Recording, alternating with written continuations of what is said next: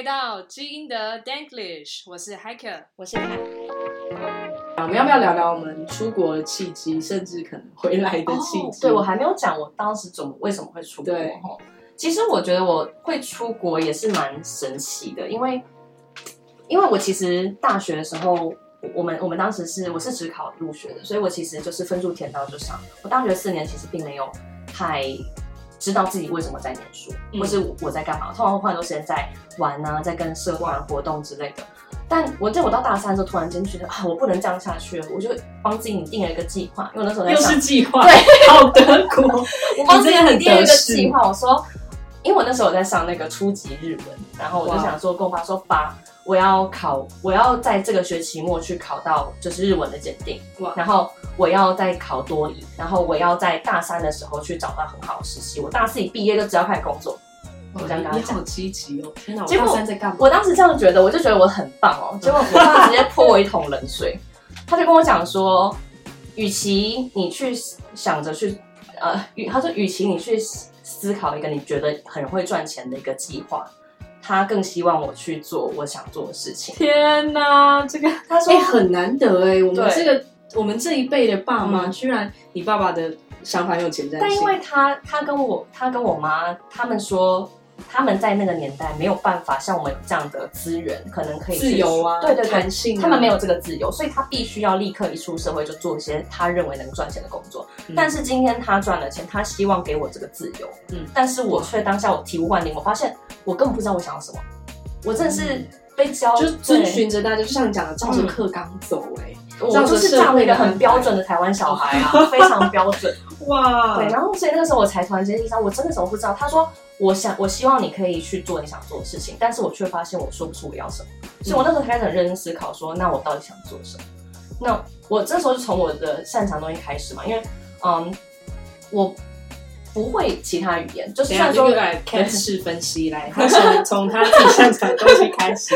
好，来，那第二步呢？就是我发现说我的日文，我当时上了初级日文嘛，然后但是我后来发现就是嗯，就我我并没有继续学下去，就是很初级，然后我没有会其他语言，我甚至嗯，对，就是我真的不会很多语言，所以我就说啊，那就我当时选择可能是美国或英国，但是我对英国还是对欧洲还是比较好奇，比较有兴趣，所以我就想要选择英国。那我大学是念师大历史系，那我的是，但所以说历史可能算是我专长之一，或至少说我在申请硕士班的时候，它是我的一个起点，所以我就往这边开始想。那我很喜欢艺术类的东西，我喜欢画画，喜欢做些像我刚刚说的刺绣，所以我有这样的兴趣，所以我后来选择了去念。你知道那苏富比拍卖行吗？哇！他们有哇塞，他们有一个 Institute of Art，然后他们开了一，他们开硕士班，然后是等一下，那你真的是未来、嗯、如果读那个的，他出路就真的是会在拍卖会之中工作哦。的确哦，我们当时班上同学现在有三个在苏富比工作，同班班上也只有十几个人而已，所以那个真的像你讲的，所谓赚很多钱、胜利组的那种。哎、欸，感觉对，然后还是有，所以我那时候后来就选择了，就是他的硕士班，然后是念设计史的。嗯，但是我一念之后，我就立刻发现这不是我要的。我九月才硕士硕士班，嗯，因为他他们的学位是由曼彻斯特大学颁发，所以我的那个证书是曼彻斯特大学的。嗯，那很有趣的事情是，嗯，反正我一我九月开学，我十月立刻就发现这不是我要的，因为非常的该怎么说呢？非常的实际，也就是说，我们可以看着一个沙发说这个多少钱，然后或者说这个不是很主观吗？嗯嗯，因为他们这个沙发是，嗯，都是非常出名的，就是我觉得这、哦 okay, 我觉得近几年，嗯，都是非常名家的沙发。除近几年台湾在在这块，或是很多动漫，你有看那个 Spy Family 吗？有有有，间谍家家酒，你有发现间谍家他的片头和片尾都有放一些椅子。那些椅子都是超级有名的椅子哦，哇，那些都超贵。那我们以前就是背那些东西，就是背说这个椅子谁做了多少钱，然后几年到几年这样子。哇，你还能剖析动漫里面的各个元素哎，原来都有这些历史故事。对，那我们就是念这些东西，然后可能还有灯饰啊。然后我那时候，而且我那时候深刻感觉到那个有钱人的生活，因为我们班上的同学，我那时候二十一岁，还是个小朋友，就大学刚毕业，二十一嘛，二一二。那我的同学都是嗯。二九三十甚至以上，他们要不就是家里是很有名的厂藏家，嗯，要不就是自己是在画廊工作非常久，要不就是超爆有钱，就是都是这样的一些欧洲人。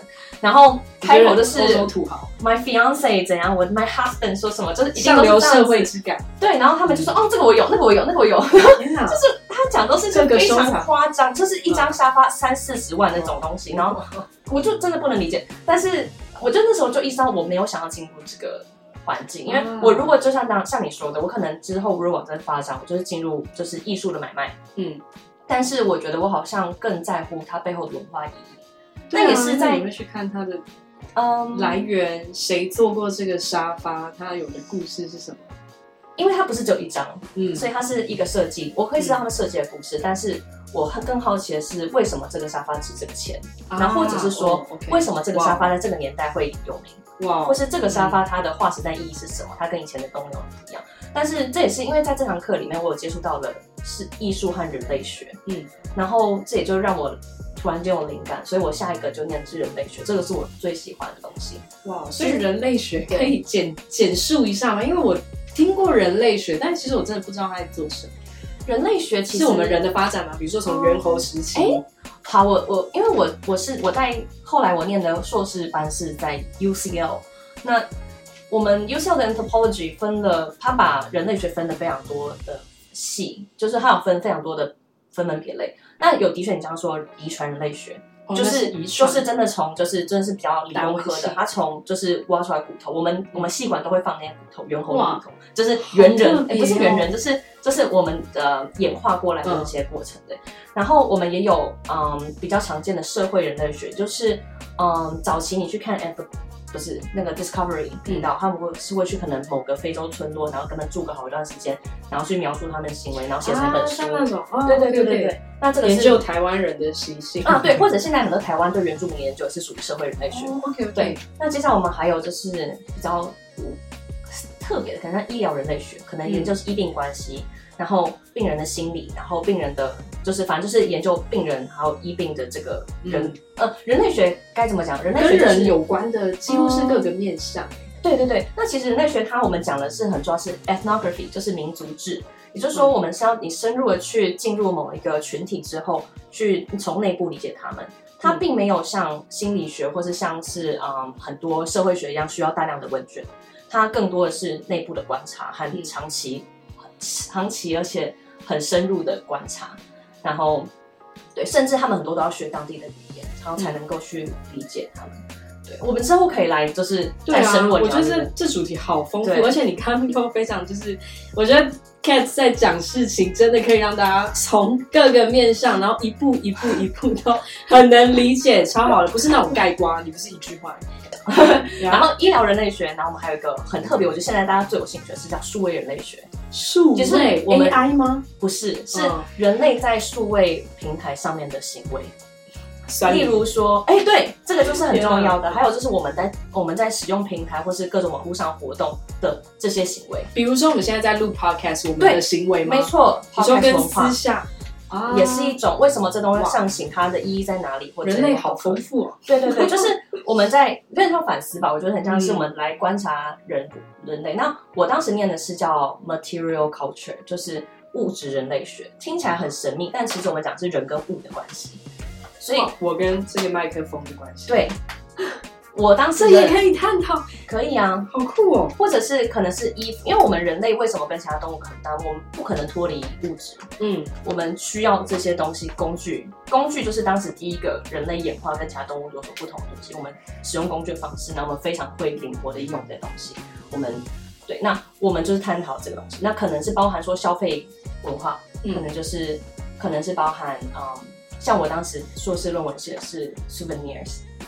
啊，人和纪念品的关系，就是它可以这么的广。那你也很符合你喜欢的，你喜欢背后故事，纪念品超多故事。对啊，就是所以人类是真的超有趣的嘛？因为我觉得，就是很多人觉得这个东西听起来好像很玄秘，或者问我说跟人类图有关吗？超多人这样问我。其中一个吗？会吗？会没有，真的没有关。不是我的意思，是说会有你们会有研其中一个分支是在研究人类与这种。人类图算是什么？占占卜吗？哦，有哦，就是有有有宗教人类学啊。OK 啊，真的有，真的有宗教。对对对对，像是我有个，我现在有个很好的朋友，他在英国，他也在 UCL，然后继续我当年的同学啦，现在在继续念博士班。他主题就是冥想 APP，你觉得超酷的吗？带大家冥想不是，还是大家研究这个东西的文化，还有就是我们为什么用，还有没有用，然后它对我们的 wellness 到底有没有作用？那那我好想他的他的 paper 出来了吗？还没有，还在念。对，但是我觉得超有趣的，或者是我们可能讨论像中药啊，Chinese medicine，嗯，这种他们欧洲也很喜欢这个主题。对啊，那所以我觉得它就是有点像是我们回顾人类目前我们。急急忙忙往前去发展新的东西的时候，我们回头看看，说我们到底在干嘛？有点像这样的一个。超有意义！哎，会不会今天听完你这个一大堆人报名人类学，有没有？我觉得很好啊，因为人而且人类学它真的应用层面很广了，就是呃，但是必须要说。大家都不重视，应该说在职场职场上是很不重视的。对啊，通常大家都会知道哦，商管科系出来要读，呃，大家都念就业。对对，那那人类学其实很广，但我觉得也是一个契机啊。大家不要觉得说我现在找不到一个职称去符合人类学，但是其实搞不好也机会在未来。那好处的是，在在欧洲的话，人类学的应用已经非常的。非常的重视了，因为甚至很多科系是要人类，它就是只要人类或社会学的，嗯，因为它就是要看，就是当你像是两个很大的，例如说像 Puma 和 Nike，嗯，他们两家都是互相是很大的竞争厂商，他们已经用尽了全力去竞争对方，想要去拖垮对方的时候，他就想说，哎，那我从人类学角度来看看好了，他有这个钱，他有这个闲，他有这个做研究。他就会去雇一群人，然后去从背后去做这个研究，去啊，人类的那是另外另外一个武器，有点像是另外对那软实力的感觉，看不见的、摸不到的。对对对，的确。所以我觉得这人类学运用真的是还蛮有趣的。那你在做我们 podcast 之前，有运用人类学去剖析一下吗？我有，我有试着去理解，就大家想要听什么，还有就是。有，有真的，对对对，就是就是会，所以我觉得这个想法真蛮好，因为我跟一些学生提到，他们都非常的感兴趣，就而且甚至给我非常非常多想法，嗯，所以我觉得你真的在研究学生，也是 研究人类的一环呢。对，我觉得这是为什么我很喜欢这份工作，因为我觉得我可以接触到他们，我会了解很多，就是甚至是，而且尤其是他们年纪都比我们小嘛，嗯，也有跟我们差不多或比我们大的，但是。但我觉得，就是是让我们去接触到跟几不同年龄层的很好的一个机会。嗯，不然的话，我们很难去接触到 Gen Z 啊。嗯，那是什么？Gen Z 就是最新的这个时代。天哪，Generation Z 啊，OK OK OK，我不知道德文，你再说一次。就 Generation Z，我听不懂。因为这跟你那比起来就差很多。好，OK OK，对，真的也可见，你看我英文已经有一点 互相无法理解。没错，果然是 Danglish 的碰撞，对吧？哎，我刚刚觉得听你讲的这些过程，我有几个想法也想要分享。我觉得 Cat 真的是找到了你的热情，因为你看你一大堆东西可以这样。分跟大家分享，所以从一开始的学英文到后来的一些小小的波折，嗯、然后后来又重新爬回来，找到自己的热情，真的对，根本就是一个正面教材。对，欢迎大家跟 Cat 老师学习。然后我发现一个点，嗯，因为刚好你刚刚有提到，你大学其实是历史系，就是非语文科班出身嘛，错对不对？嗯、刚刚在听你讲的时候，我就有觉得哇，这真的是我们语文只读语文系的一个，也不能说比较狭隘，哦、我们的差别。嗯，对，你看，像读语文系，可能从以前就是语文一直扎根，嗯哼，就可以很深入了解一个语言的文化，嗯、甚至他怎么说。那你们的话，就是还可以从不同的面向。你看，像你从历史的角度啊，历史脉络，人类就完全就是对我来讲是 another world。对，所以欢迎大家，就是无论你在学什么，嗯，可以多方去涉略，对，这样子也可以找到自己的热情。我觉得回到刚刚就是出国留学这件事情，我觉得欧洲的。虽然很多人很爱讲说欧洲的硕士班就是一个商业的东西，就是在卖课程赚学生钱。英国英国好像特别，因为德国比较对啦一点比例还是有的，但是对，但是但是我觉得我从我这样过来会觉得，它真的可以带给学生很多成长，就是嗯，当然啦。很多学生可能他的心态可能不见得是觉得说我要拼命的去学习的，嗯，但是也有很多人会在这个过程中就不不觉得每个人都有不同的生活方式，但但我觉得他学校真的是一座宝山。你今天不管是去好的或是不好的学校，其实很多时候就是都是老师都在那边，然后你都可以找他们，然后你可以，我觉得心态学生都会不太一样，嗯，像是学费真的那么啊，这说到一个问题。现在很多人去德国，想要去德国念书，是因为德国学费优惠的关系吗？我觉得比例上真的偏高，嗯而且我现在只要大家知道说，哦，你在你学德文的，你教德文的，大家就一样都会问我说，去德国读书真的不用钱吗？对，德国是真的免学费。好，今天就跟跟大家说一下我目前知道的最新资讯，就确实在几。好，从最一开始讲好，最一开始其实是对外国学生要收费的哦，然后后续之后，因为德国他们非常非常重视教育，嗯、所以他们其实对啊，义务教育教育包括到大学是真的都不用缴学费。哇哦，对，但是呃，因为德国是属于联邦制的国家嘛，嗯、所以每个联邦就。等于有点类似我们县市政府，可是他们自己可以管自己的市的教育法规哦。嗯、所以二零一七年开始，就是有两个联邦开始会对外国学生收费哦、嗯。但是在其他的联邦市里不用钱的。哇哦！你可能只要找一些行政费用，嗯，交通费。对，然后德国他们非常注重学生的福利。你甚至拿着你的学生卡，嗯、你根本完全就是在你那个他规定的范围里面。你就是搭到饱，嗯，交通吃到饱，对，然后去到各大博物馆都不用钱。天哪，英国就是伦敦的交通费超级贵，对，所以我觉得这真的是，如果你要省钱，然后又想要去真正有呃学术背景的地方去做研究、读读书的话，我真的蛮推荐德国的。障碍就是德文嘛？啊？你说什么？那个障碍就是德文嘛？真的要学？对啊，对啊，因为。我现在是要想要，我现在也是。可是我们现在也有很多英，不是我们德国他们、嗯、有很多英文学程，因为他们已经开始开放，哦、知道说国际市场啊，然后很多人其实都想要出国读书，可是因为德德文太难，所以你学就是学生活化的德语哦。那你在做对那个叫什么 study 的时候，就一样是可以用英文，而且你的同学都是国际化。哦、oh,，OK OK，对，所以大家我不用想的太可怕就对了，不用不用，因为德国自己也知道要与时俱进，嗯哼，对，也有改变，嗯，对，你是觉得可怕的点是德文听起来可怕？对啊，我觉得我好像已经过了可以学语文的年纪了。哎、欸，其实我最近也有这样想，我、嗯、我自己也有觉得，因为像我刚从欧洲回来，嗯，那我会觉得说，哎、欸。好像德文也到一个高度，嗯，然后世界这么大，我还是会想要继续出去。我就觉得，哎，要不要再 pick up 一个语言？嗯，但后来发现，呃，没动力。Spanish，呃呀，Hola，但还好。如果真的要的话，我可能会也是往一些比较日耳曼的像比如说我知道荷兰文、丹麦文，对，北欧一些语言跟德文蛮近，但目前也没有什么动力。或者是透过兴趣吧，像你讲动漫啊。日文，日文哦，日文里面很多德文字，真的哦，以后可以开一集啊。好啊，来聊聊看。呀，我们刚刚讲到哪里？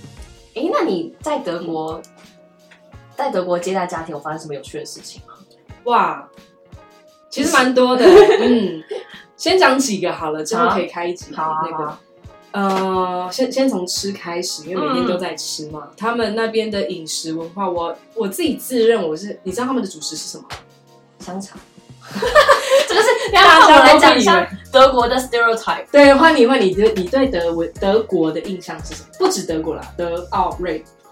我我我印象都是大家都很凶凶，就是你说看起来对，就是表面的严肃哦，这倒是真的。然后态度比较严肃。然后像我以前老师有曾经说过，说像他们如果收到美国来的推荐信，嗯，都要减三分看。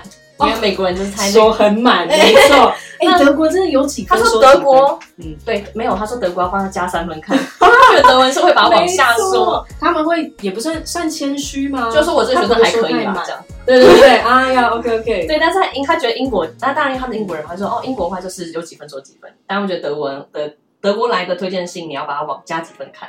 意思是德国人跟英国人相比，他话说的更不满，更谦虚，对。啊，或是说他会讲的更对，话说的更不，而且是更更不绝对，这样没错啊，对对对，我觉得他们站在一个非常客观的立场对对对对啊，对，可能这个在英国人眼中就过度的，就是没有，就是妄自菲薄了，可能就是哦，对，但是但是对，这我是我另外一个印象，还有。呃，印象中他们就是非常的呃机械性，感觉他们的思考和行为非常机械性。真的吗？非常 像呃，所以我们才会衍生很多人就说啊，德国人是不是很没幽默感？哦，是。好，我举一个例子，像那时候有德国朋友来台湾玩，嗯，然后我们台湾不是，我们其实台湾很喜欢去台语叫做去港播，就是称赞别人啊，赞美别人啊，说一些哎，你今天怎样？对，然后那时候因为德国人像你刚刚讲，嗯他们很理性，然后又其实蛮机械化，所以我觉得他们很特别的是，不管男女哦，大多数都蛮有方向感。哦，他看地图，他去 看事情的角度，真的就是那种规划，嗯。所以他大概知道那个方向在哪。嗯。然后我就我想说，当本地人嘛，台湾台湾人，但是我们那时候是我高雄人，我带德国朋友去台南玩，嗯我自己也不算非常非常熟，嗯所以我想说，哎、我们要去那地点的时候，我还是用 Google Map check 一下。但是在我 check 之前，我朋友就指了一个方向说，哦，我们要去的地方应该在那里。我想到 好，再确定一下，因为我不知道嘛，就发现哦，你说的是对的、然后就说了一句，我跟他说，哎呦，我说如果如果没有你的话，要怎么旅行啊？就是带着你就够啦，不用 Google Map，你知道吗？德国人就一个安静无声，然后说，哦，其实还是可以啊，就是可能拿着地图，你就还是可以去其他不同的城市。他还是思考一下，他就想说，哎、哦，不是因为我吧，就是有地图就可以了，就可以啊就真的没有办法进入那个 人情味的 humor，你知道吗？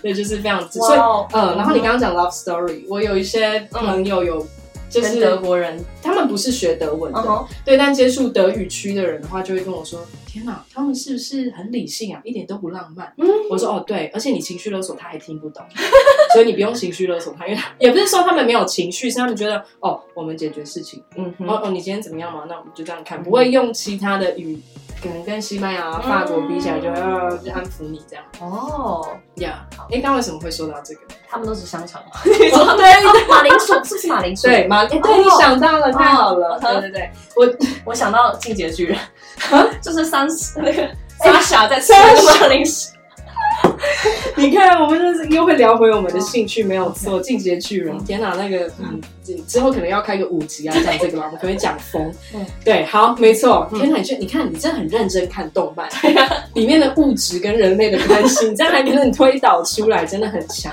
没错，他们的主食就是卡州粉、马铃薯嘛，还有那个面包。哦，对对对，那但你刚刚讲到香肠，就是我要说的事情，就是我，你有吃过马肉吗？我在日本吃过，哎，天哪，日本。日本有哦，哦，是哦，嗯因为我当时生马肉。当时去的时候还一个大学生而已，根本就没有研、嗯。研究那么多。我说啊，马可以吃，对，然后总之后来就有一点心里过不去的那道坎，就觉得嗯为什么牛可以吃，羊可以吃，马我就不能吃的。然后总之被骗上餐桌就啊，吃了马肉以后才跟你讲啊，嗯，对，或者是一些实际上发现说，哎，像你刚刚讲的，大家可能会觉得德国人很严肃，嗯。很难打进去他们的内心。但是我实际跟他们的家庭交流，然后跟着他们生活之后，我发现德国那个他真的就只是外表看起来，你要是跟他好到你去喝啤酒，他们喝啤酒很容易醉，然后又可以喝好几十杯，你会看到他站在桌子上，看站在椅子上跳舞，就是疯掉，只是他衣服没脱掉那一种。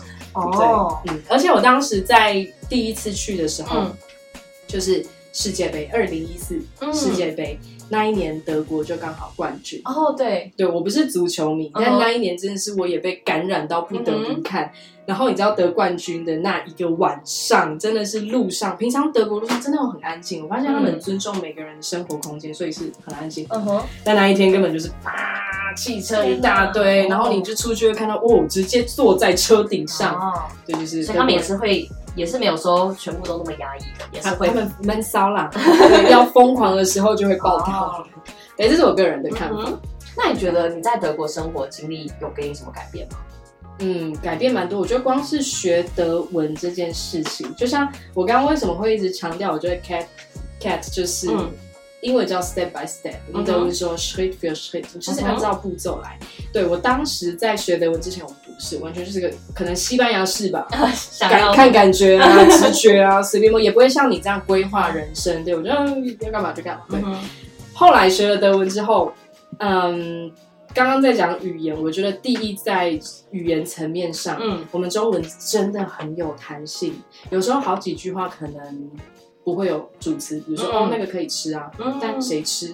你知道吗？德文它一德文是一个非常重视主词跟受词的语言。啊它一句话里面几乎不能没有谁做这个动作，啊，这个动作是做给谁的？嗯对，所以它一定要很明显。所以我那时候呃，实际去完德国，然后德文又变好之后，我发现啊，我有时候回来台湾没有办法跟大家沟通。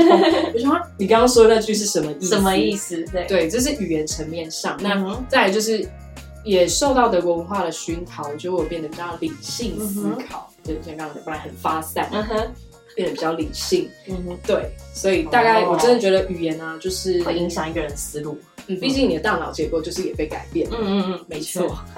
好，然后再分享一个，就是德文有一有一句话叫做 “Ja ist Ja”，“Nein ist Nein”，就是是就是，否就否。嗯，所以像我们有时候可能会保留，比如说语带保留拒绝，对，不敢说，可能不行。对对对，或是 我知道日本人就是说啊，Q 啊，就等，等，今天等一下好了，等什么？对，德国人就说好，好，那我等你啊，要等到什么时候？时间你也没说，对，所以他们觉得。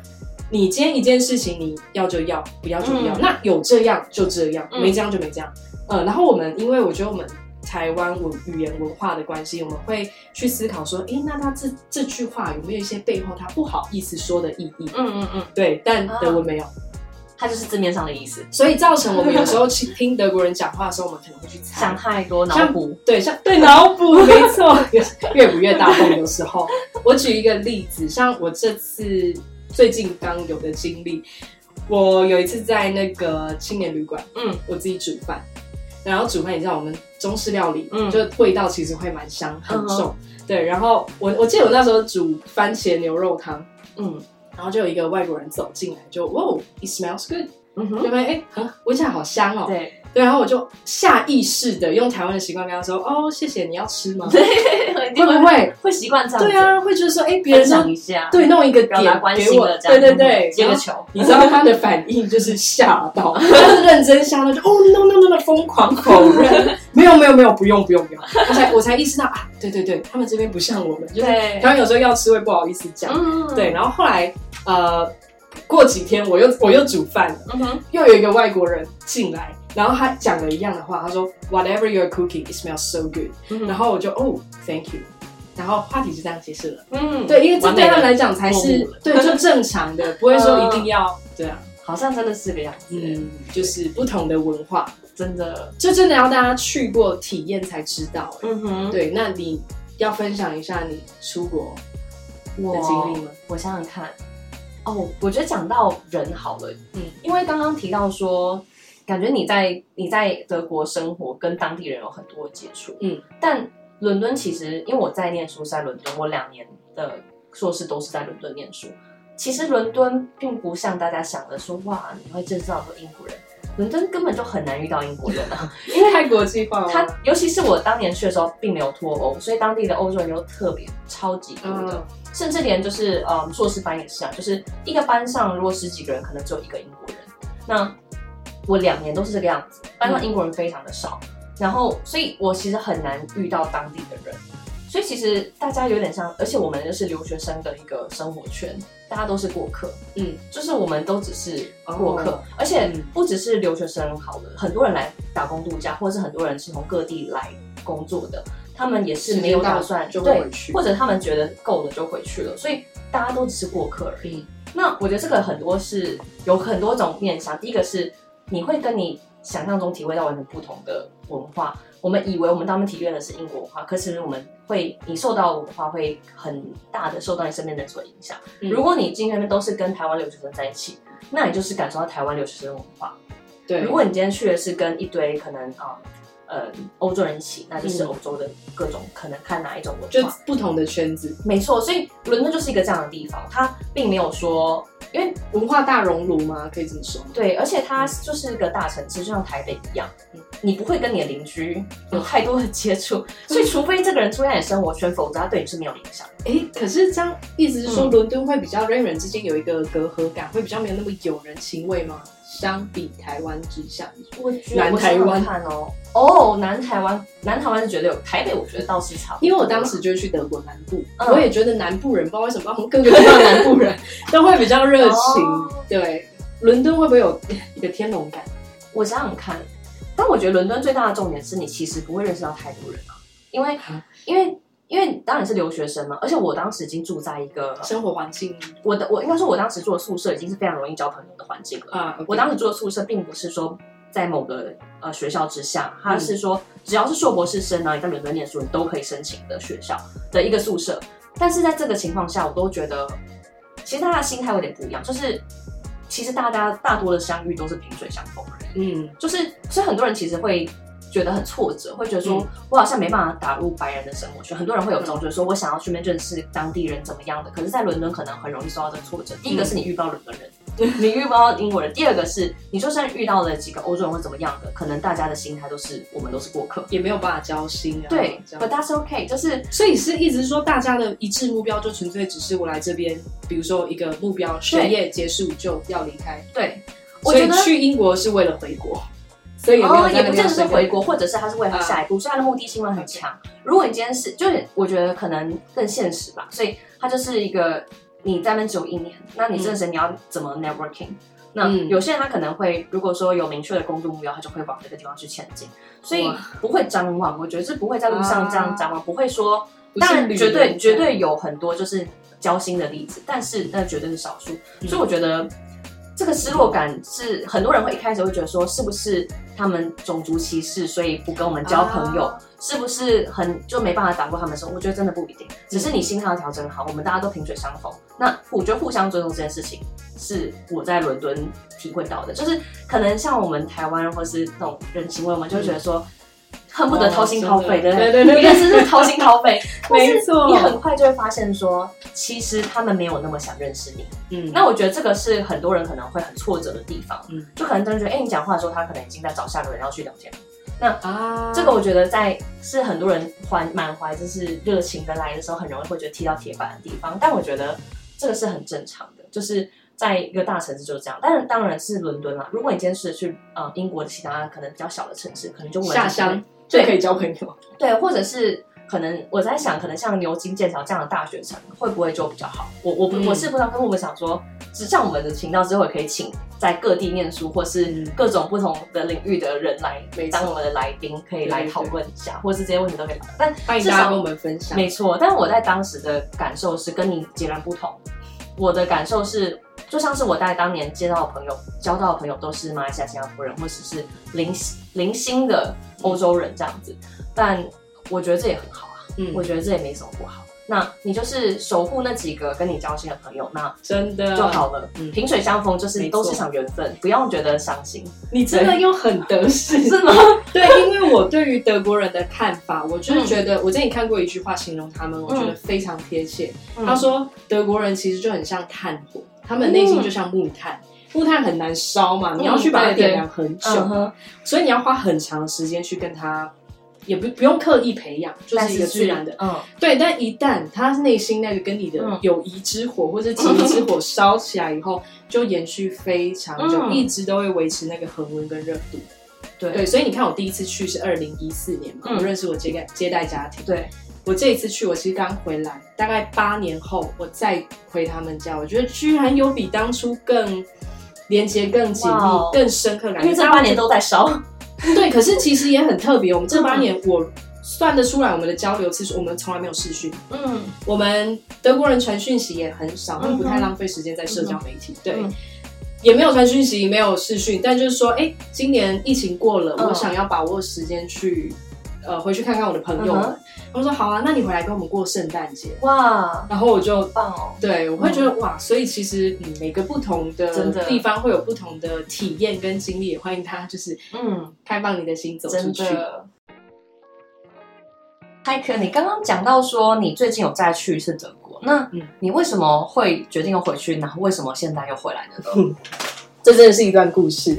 像我刚刚讲，就是二零一四年第一次去德国嘛，嗯、那就让我更爱这个地方，跟地方更有渊源。嗯、然后还有之前说，小时候就其实很向往可以成为一个会说外语的人，然后跟外国文化有所接触。所以我一开始跟你有点像，我大三的时候就一直觉得说，那我一定要去一次。比如说，因为我其实有点挑战交换生都有失利的状况，哦、对，然后我觉得好想再住国外，所以那时候就把打工度假。德国打工度假这个当做我的目标，嗯，对，所以二零一四年，然后一直努力努力，一方面也存钱，一方面也去存语言经验，嗯，存到八年后，二零二二年就第一次终于申请到签证了，嗯、去德国，对，之后可以再讲一集等德国签证，真的是大家应该都有很多 怨念，好。多人的效率，尤其是德国人，天啊，好，总之。呃，对，所以那时候就是觉得说，哎，这是我学德文的一个算是转捩点、里程碑。嗯、我个人觉得这很重要。然后我走了这么久，我都是一直 focus 在这个目标对上面，然后走到现在那个高度。去年终于拿到签证以后，嗯、也实际去了以后，对，我发现第一个就是我阴错阳差，我不是在德国 landed，其实、嗯、我是在苏黎世。哦，所以我一开始是因为纯粹买机票的原因，还有包括我要找以前的一个同事，嗯哼，所以就在那里，嗯，落地。但我从来没有想过我会去瑞士这个地方。哦，对，因为可能好，之后也可以，我要帮大家辟谣一下瑞士的一些 stereotype。嗯、好，总之我去了之后发现，天哪，原来我爱的是瑞士，不是德国。真的哦，我觉得跟我一对我心境第一个大转变就是，嗯。我一直以为，你看你放了，我在心上放放了十年的这个哦，我喜欢这个国家，我爱这个地方，我要去那里，我要去那里久住。就到了瑞士之后，一切的改变，发现原来我爱的是另外一个 对苏黎世，嗯，所以除了我在那边看到的东西，可以之后跟大家分享。嗯、那后来就造成我有一种啊，我完全离不开那里。我我拿了德国签证，我拿到我梦想的签证，但我不想离开这个地方。对，所以这是第一个冲击。但对，但后来还好，因为我朋友都还是在德国，然后在德国也有事情要做，所以我就还是有回到德国去。嗯，嗯，那跟德国像刚刚讲的，跟这代家庭见面啊，有一段很美好的时光啊。之后某一天，我呃又回到瑞士去找我以前的同事，就我讲了嘛，还是很喜欢的地方。对，所以这旅程的最后，其实我就待在瑞士，然后我在那边。就住在一个呃梦想中的房子里，嗯、然后群山环绕，好美。一出门，对，晚上就是星空，因为那边没有光害，他们对环保是真的很注重。嗯、但是我就站在那个落地窗前，然后看着窗外，突然觉得哇，I got everything I want。嗯，But this is not what I want，对不对？呃，应该说 everything I wanted，但是却没有给你一种满足感。也不是说满足感，我满足了。可是我发现，不知道下一步，我追求的好像是，哎，但这真的是我要的吗？哦、对，因为我站在那边的当下，我在想什么，就是嗯，我在这里一个真的很美好的地方，也是我真的觉得我想要来的地方。嗯、但是我发现我的家人不在身边，嗯，然后这边没有火锅，没有台式火锅，那时候又在过年，你知道吗？我从来没有想象过哀伤，对，我没有想象过过年在我心中的分量有这么大，么真的，对。所以后来我就很突然，嗯，你看我就是花了那么久，跟就是其实我身边的人都知道我就是要去德国住，嗯，然后我大概只花了三天的时间吧。某一天早上起床，看着窗外风景，就意识到这不是我要的，然后我就觉得那我旅行，我在硬要觉得啊，可是我拿着一年的签证呢，我不继续下去，这样也太怪了吧，太可惜了吧？对，但我觉得与其可惜这个，但是如果我继续留下来，我浑浑噩噩，我根本我没有去下一个城市的动力跟目标。那我待在这边要做什么？嗯，对，我觉得一方面花钱也花时间，嗯，所以我宁愿就是好，我就停下脚步，嗯，我回来台湾，因为那是我当下最清楚的声音，就是我我想要的对事情。我觉得我踏上旅途，可是我发现就是就想走的就是回家的路，这样，嗯，所以就很决定，然后通知了我家人以后，他们发现啊什么？对，大家都很惊讶，但对，就还是回来那。嗯，你那个时候是一到那边之后就开始找工作之类的吗？哦，对，我的旅程跟一般大家想象的有点不太一样，哦、就是我也不是觉得说，嗯，那我要在当地找一个工作，然后留下来或什么的，嗯、因为那时候我已经开始我的教学生涯嘛，嗯、那也是拜疫情所赐，哦、就蛮多都是线上工作，嗯、所以我那时候一开始的计划是想说，哎，我把，因为我也是放不下学生，就把学生的。对，教学带过去，对，那我先试试看，我线上一边线上工作一边旅行，嗯嗯嗯，对，一开始觉得行得通，但后来发现哦，体力不堪负荷，好像真的是没办法。对对，因为我还要备课，然后还要上课，确实看起来是蛮梦幻、蛮美好，但我也是实际走过这招之后发现，嗯，行得通，但也有行不通的地方，所以想说回来调整脚步，然后就刚好因缘际会之下 就认识 Cat，我们就开始做这 Podcast，我觉得这也是一个很棒的。呃，要有转弯的勇气吧。没错，我觉得你有这个经验吗？要有放下的一个，就放下你目前所有的，放下你是既定印象，对当时的计划，放下别人觉得你该做的事情。有时候就是你要听自己心里的声音，是真的吗？嗯对啊。我们好心灵鸡汤。但我觉得这正是因为很有时候你你拼命的达到一个目标之后，却发现，我觉得你感觉可能你走到那里，却发现你没有前进的动力，然后你唯一想做的事竟然是回家。但是你要勇敢去做回家动作才是很难的，我觉得很难，你要接受这个转折，而且还有多少人会质疑你的决定？你在干嘛？你不是就是努力要出去了吗？对，而且你知道我那时候说要回来的时候，超多人以为我人生发生发生什么大事，怎么了？这样对，就是怎么了？世界崩坏？对，其实没有，就只是意识到我要干嘛，然后就去做。嗯，对，可能也在心里酝酿很久啦，但是外界的人毕竟就是没有参与我内心在思考的过程，会觉得突如其来。嗯哼，所以转折的勇气反而比前进好像对会更难。我觉得如果提到我自己的话。嗯，那我有点不一样，是我当时会从英国念完书回来的有几个原因啦。第一个是当时英国的呃留学生的政策并没有像现在这么的好，嗯，因为那时候还虽然偷是投是拖了，刚投完票，可是还没有说确切开始实行，所以嗯，当地所有的政策都是以欧让欧洲人呃优先欧洲人为主的，也就是说，嗯，像是留学生会立刻被赶走，例如说我九月交完论文，然后我。一月就要离开，真的是用赶的，真是赶的。然后你等到你论文写完，你才去找实习，更不可能找到。嗯、你才有这几个月，所以所有可以留下来的，我当年的同学啦，几乎都是从很早很早，就是从一开始就开始去找实习工作。嗯，所以他们才有办法在嗯签证结束之前说服他们原本的公司去续发签证给他。难怪你会说大家没空交朋友啊，根本就是有点其实很被赶。很多人会常会觉得，嗯、还有一个 stereotype 就觉得说，英国的硕士很水，对，就是很难讲。说你早点一年超水的，混一下就过了，这混文凭的吧。但其实那个课程很严谨吧，排很多。我必须要说啦，当然是你今天念的是哪一个学校有很大的关系。Oh. 但是呃，我觉得大部分的学校在办学都非常的认真。嗯，那另外就是说，可能同才之间对你的影响。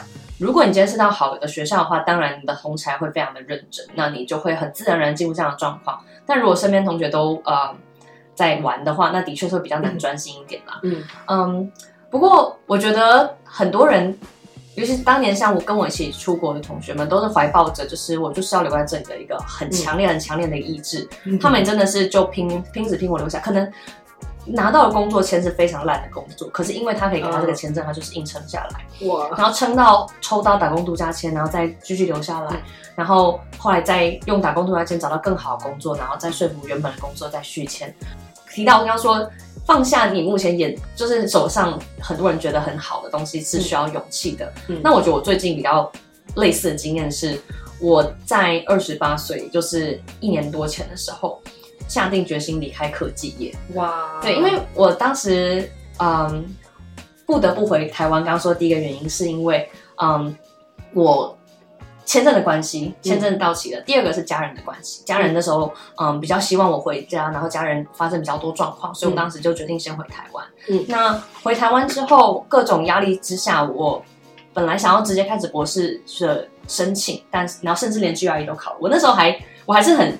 可能像你说的，就是很德国人很计划性这样。嗯、我那时候在订回台湾机票同时，我直接订 GRE 补习班加上考试时间。天哪！哎、欸，这中间完全没有喘息空间呢。但是我已经习惯，因为我上我不是想说我第一个硕士跟第二个硕士连在一起念嘛，也就代表说我九月交完论文之后，我隔周就去注册了，直接开始开学，直接写完论文就开学。然后，所以嗯，但我觉得这是很扎实的训练。所以很多人觉得英国的学习很。学会很水，但是想想看，我们要在一年之内，就是你要上完课，你还要写完论文，基本上等于没有放暑假。等一下，我必须说你的体质啊，嗯、你好适合去德国做研究。真的吗？因为很多人没有这个体悟，哦、就很多人像你刚刚问我说那个学费免学费的事情，嗯嗯、很多人就会抱着这个光环去。嗯、但其实我们老师都会觉得说，哎、欸，但你。一个有道德的事情，就是你要帮学生去建立一个，可是很难出来哦。对啊，因为德国的学术，你看，就是我们的想法比较发散，嗯、他们真的不能那种蒙混过关。嗯嗯嗯，对你超适合的，而且你又自己很主动，安排读书计划的学生。对，反正因为我当时真的。我其实我觉得那也是英国的留学生来改变我一个事情，就是像我刚刚前面提到的，我在台湾念大学的时候，并没有这样的一个冲劲和动力。嗯，可是我在英国念书的时候，有很深刻的这样的感觉。第一个是我很喜欢很喜欢念的科目，嗯，我很喜欢每一堂课，我恨不得可以多念点书，然后，我恨不得可以多看几篇论文。然后我当时是第一次学到，就是如何写学术论文吧，嗯，就是。像我们以前很习惯写文章，不就是想到什么写什么吗？对，然后一句话想完就想另外一句话，嗯，整篇文章可能是没有很好的架构和逻辑的。但是你今天如果是已经到了硕士的程度的话，你一定是要把你看了可能三四篇论文，然后可以把它很有条理的集中成一篇文章，在写你的想法这种事情。那我后来开始觉得，我很喜欢这个动作，就是我真心的开始喜欢做研究，我很喜欢接触到每一篇论文。我现在偶尔时不时还会想起，你好强哦，你你你好特别，还会写想起我写的每一篇作业，会想起师长当时讲课的话，会在耳边响起。你完全就是学霸哎，没有学霸气质，没有。但是我还想到当年我们人类学的嗯系主任是德国人，哎，他我跟你讲，你跟德国渊渊源真的很深，好像是我跟他真的超神奇，他是一个。很，她是一个很强的女生，她超强，嗯，就是她每天从她早上大概七八点吧，就已经会到办公室，哦，而她走路哦，她走三四十分钟走路走路超德国人。等一下，她不搭车，嗯，MRT，嗯，因为啊，在伦敦的地铁其实它的嗯，她呃，因为我们老师住在叫。Westminster 就是也是伦敦很好的区域，嗯、对西敏的区域。那他走到 UCL 我们住的地方的话，大概要三四，甚至将近一个小时啦。但是他可能觉得这他喜欢这个过程吧，这个路途这样子，哦、或是他可以，因为他是人类学的嘛，所以他可以去观察人啊，可以在一路上可以看的嘛，他就喜欢这样。哦、然后他从早上七点开始就开始开始改东西，开始改，开始研究人，他超神奇。然后研究学生与考卷的。而且，因为我之前提很提过说，我们住的宿舍会办很多神秘的活动。那其中的活动叫 Faculty Dinner，就是说你可以找你自己的老师，然后带他一起来邀请他参加这个活动，就像超像哈利波特，真的超漂亮。然后我就邀请他，他超想看哦，我可以给你看照片。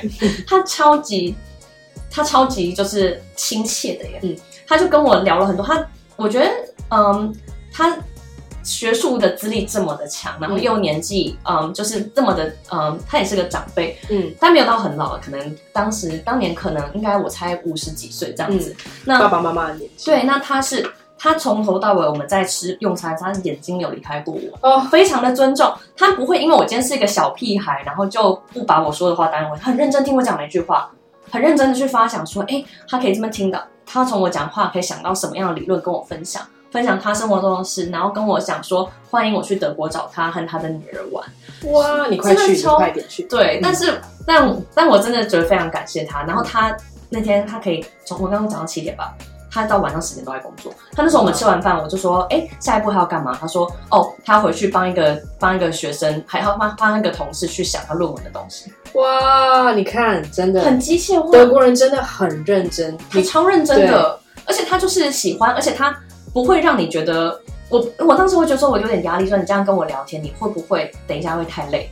对啊，没有关系，他不会让我觉得在过程他有任何压力，就是有我给他任何压力，就是真的好好哦。我觉得他们很厉害，真的像你说的，他一件事要开始，他真的就做到底。对。而且是很认真的做，对。然后你刚刚说他很认真听你说话，这也是我在接待家庭里面体会到的，嗯、真的就是小朋友在讲，就是小孩孩子 孩子在讲话的时候，妈妈真的就很认真听，而且他一定会给你言之有物的想法，而且是客观的，嗯，不是像台湾多数家长会比较，也不一定敷衍，他可能会有主观的批判，的确，就啊，你就要怎么做，你的未来对对，他们不会，对啊，嗯，我真的觉得，反正他，我当时跟他的。这样的一个交流让我真的对德国人印象非常好哇！但是他又让我觉得他同时间就是很很有能力，然后又很他不会因为他今天是女性，然后他就不能做什么事情，或者他也不会觉得说我今天比较累，然后我或者我不能走路，他全部没有，他就是我要做的就是我就我想做，我全部就是做完。对，超认真，厉害。我只能说他们真的很认真对待每一件事情。对，你你从他们的学制也可以看到，就是。嗯学制非常的严谨，然后你硕士到博士，可能你真的认真读完都三十几岁了吧？哦，对啊，对，然后他们很注重就是证照这件事情。今天如果我要当一个心理治疗师好了，嗯、我就真的认真，我很扎实，我理论要会，那我实务上的实习也要做。实习过后，我还要得做些什么什么事情才能？真正就是嗯，撑得起我想要做的这个职业的称号，嗯、哇！所以我难怪大家喜欢 Made in Germany，真的是很多东西都从结构、从基础开始打。所以回到回到我的就是呃，当时当年回来的路，就是我在决定要回来的当下，我就因为我想希望自己还是持续朝 PhD 的。呃，目标前进，所以我就立刻定。嗯，它是因为嗯移民政策的关，不是移民，这是留学政策关系。在英国念博士班的奖学金比较难取得，而美国是当年是只要你申请到的话，你就是会有奖学金。某些学校啦，所以我当时是以美国为目标，所以我立刻回来就考了 GRE，然后我的 GRE 也是非常好的一个考试，就是它让我觉得。为什么我登写完两篇论文回来，然后我还有这么多单词不会？后来，但是也是突然间要终止这个博士，因为家人状况不是很好，所以我那时候还是直接开始工作。嗯，那我当时就那时候是突然间有了要工作的压力，所以我就立刻就开始找工作。嗯、那呃，台湾你唯一可薪水好一点，可能就科技业了，嗯，对吧？然后那当时我就去呃用人类学的学历去做了行销这个职位。但是，嗯，当然，在我念书的时候，这两个是可以结合的。嗯，但是很难过是在这个在台湾目前大部分的公司里面，你很难把人类学的东西带入行销的操作。尤其当你如果不是主管的时候，你如果只是下面的行销专员的话，是非常难的。那我开始工作大约三三年多四年，但我突然间到二十八岁的时候，我突然意识到说，我不想要成为那样的大人，就是这样讲有点。也不知道，就是我我看看身边的人，就我身看看身边的人，然后可能跟我同个职位已经做了八年了，嗯，我就觉得说我八年后想不想这样？但我觉得我并不想。你在生活中反思，欸，哎，好棒哦！所以，哎，你很有自觉、自我意识，嗯，所以我那时候就决定要离开。然后我觉得我还是喜欢做研究，就我对研究热情还是比我对工作上热情，就是当时的工作热情要多太多了。我觉得，但我觉得工作也觉得是好的，因为我当年想要直接开始念 PhD 的时候，老师就跟我讲过说，他觉得其实我可以先开始工作，就像你、嗯、你在生活中体会到不同事情，其实会很大的改变你的一些想法。那我如果在当年就是嗯懵懵懂懂念完书就继续念的话，我可能会少了非常多题目。没错，所以他那样的时候给我这样的意见啊，所以我这样想想觉得。我做到一个程度，确认这不是我想做的事情，嗯、但是也同时累积一些经验之后再去念，也许才是最好的安排。对，真的，对有时候 gap 不是你真的停滞，反而是你之后继续进步往前进的一个基石。但我觉得真的需要勇敢的地方是，嗯，如果我今天未来想要再回到科技业的话，我就对他们来眼中，我可能会有一年的工作时间空白。哇，这个真的好社会框架。对啊，一些潜规则。是啊，因为。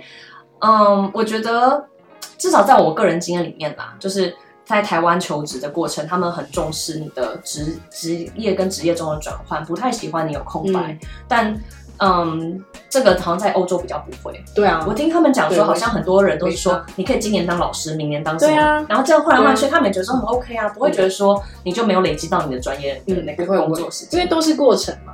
对，没有不会啊，你不会有这个问题啊，因为就是要继续当英文老师，你超适合的，的确。但也是在这个时间点，我接触到了古登堡英语，嗯、然后，嗯，古登堡大家可能会来认识，都是从德文部来的，对吧？因为德文部真的非常的壮大，非常厉害。嗯，那我们英文部有点像是因缘际会下诞生出来的，因为大家都知道，如果你要真的要出国念书，你可能还是得考雅思，如果去德国的话，所以英文还是很重要。所以我们一开始。就是因为这样子开始成立了英语部，那我也是在这个时间点刚好在去年之后加入古登堡。嗯、那我们英语部终于也慢慢越来越壮大，哇，真，真是多亏 Cat，第一把交椅。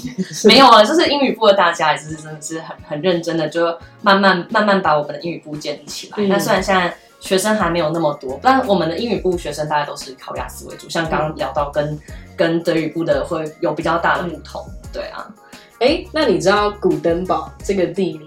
我知道，就是德文，是印刷厂的那个地方。对，啊，我知道印刷技术的那个发明印刷技术的那个人吗？叫古登堡，对，Gutenberg，没错。所以哇，这个名字也是取得很好。所以我们刚刚讲到，对，所以那时候就决定要下定决心离开科技业，然后刚好接触到了古登堡，就决定了这个。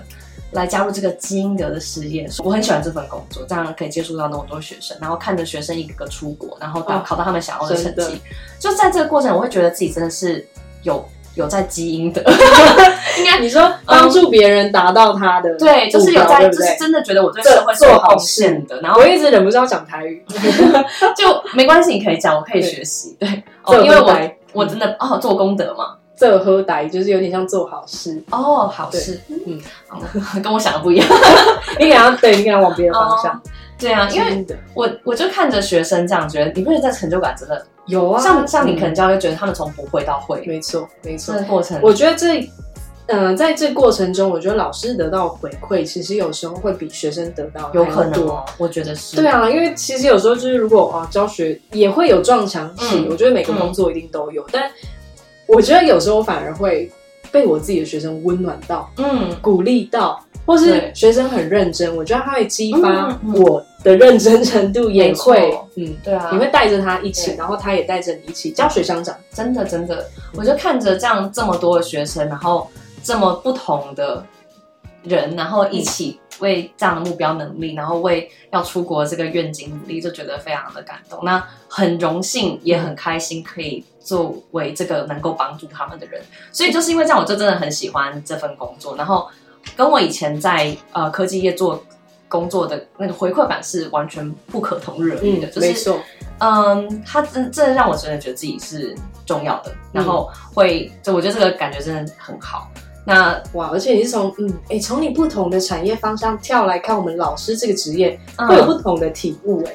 的确，因为说来好笑，虽然我念师大，但是我并没有完成教育学程哦，oh. 所以我并我应该说，我有上一些教育学程的课，但我并没有把它上完，嗯、所以我并不算是有完整的受过师大的呃老师的训练。但是我是喜欢这个工作的，嗯、但我加入古登堡之前，也有陆续接过一些家教，只是不是像这样这么有系统，或也不是针对雅思做的呃一个一个课程。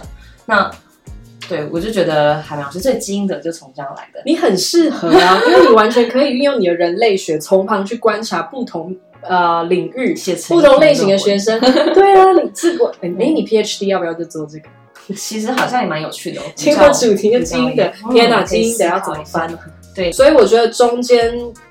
都是过程，所以如果大家可以在学习的过程中去找到自己喜欢的东西啊，目标，像 Cat 找到你的人类学，对，真的可以，就是是一个推进的加速器吧。对啊，因为我觉得，毕竟我我很我很喜欢德国人讲的一句话，他说，学习是一个很长的过程，不能不能让孩子在一开始就讨厌他、害怕他。对，所以我觉得这段路很长，大家中间要耍废一下也没关系啊。没错。耶，yeah, 今天就先到这边，拜拜。